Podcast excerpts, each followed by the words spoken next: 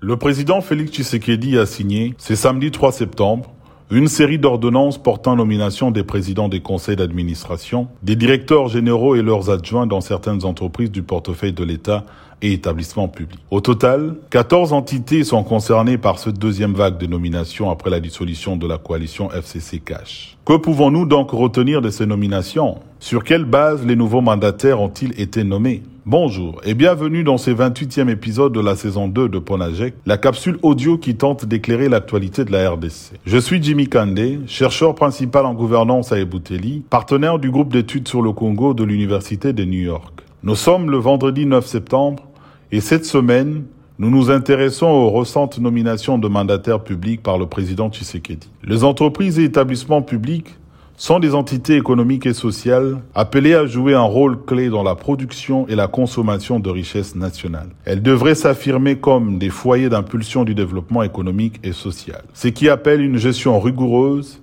et conséquemment des gestionnaires aux qualités managériales avérées et pétris de valeurs morales le plus élevées. En RDC, au fil des années, les entreprises publiques se sont transformées en structures budgétivores, incapables de produire plus de richesses qu'elles n'en consomment. Malgré les réformes auxquelles on a assisté à partir de 2008, leurs résultats demeurent décevants jusqu'à ce jour. En effet, la loi de 2008 fixant les règles relatives à l'organisation et à la gestion du portefeuille de l'État insiste sur le fait qu'il faut nommer des mandataires ayant une expérience confirmée en matière de gestion dans les secteurs d'activité concernés. Comme hier, on ne cesse de déplorer la persistance de la mauvaise gestion caractérisée par les pillages de ressources publiques et la spoliation du patrimoine de l'État par des gestionnaires politiciens qui n'avait pour seul mérite que d'appartenir à un parti politique de la majorité au pouvoir ou d'avoir de relations familiales ou amicales avec certains classiques du régime en place. Si à son accession au pouvoir, les premières nominations du président Tshisekedi étaient les fruits d'un compromis politique entre les acteurs de l'alliance FCC Cash, mettant de ces faits aux commandes de certaines entreprises publiques des politiques suivant les poids politiques de chaque composante, l'émancipation du président Tshisekedi de ses ex-alliés soulevait déjà beaucoup d'interrogations quant à sa capacité et son engagement à vouloir mettre fin au clientélisme et à la prédation. À la lecture de dernières ordonnances lues à la télévision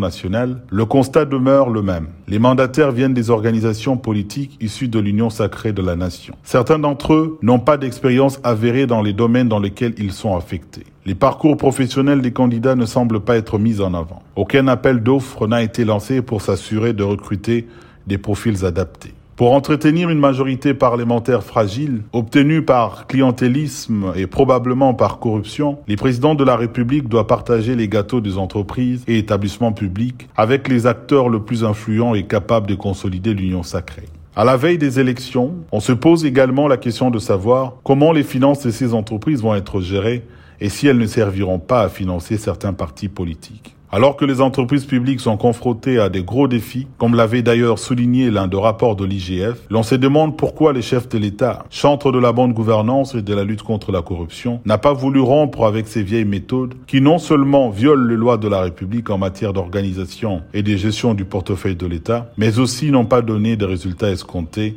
depuis l'accession de la RDC à l'indépendance. En attendant que cette dynamique change en RDC, l'IGF devra rester attentif à la gestion des entités publiques et c'est surtout à la veille des élections. Pour recevoir Ponajek chaque vendredi sur votre téléphone, rejoignez notre fil WhatsApp en envoyant GEC, ou Ebouteli au plus de 143 894 110 542. À bientôt.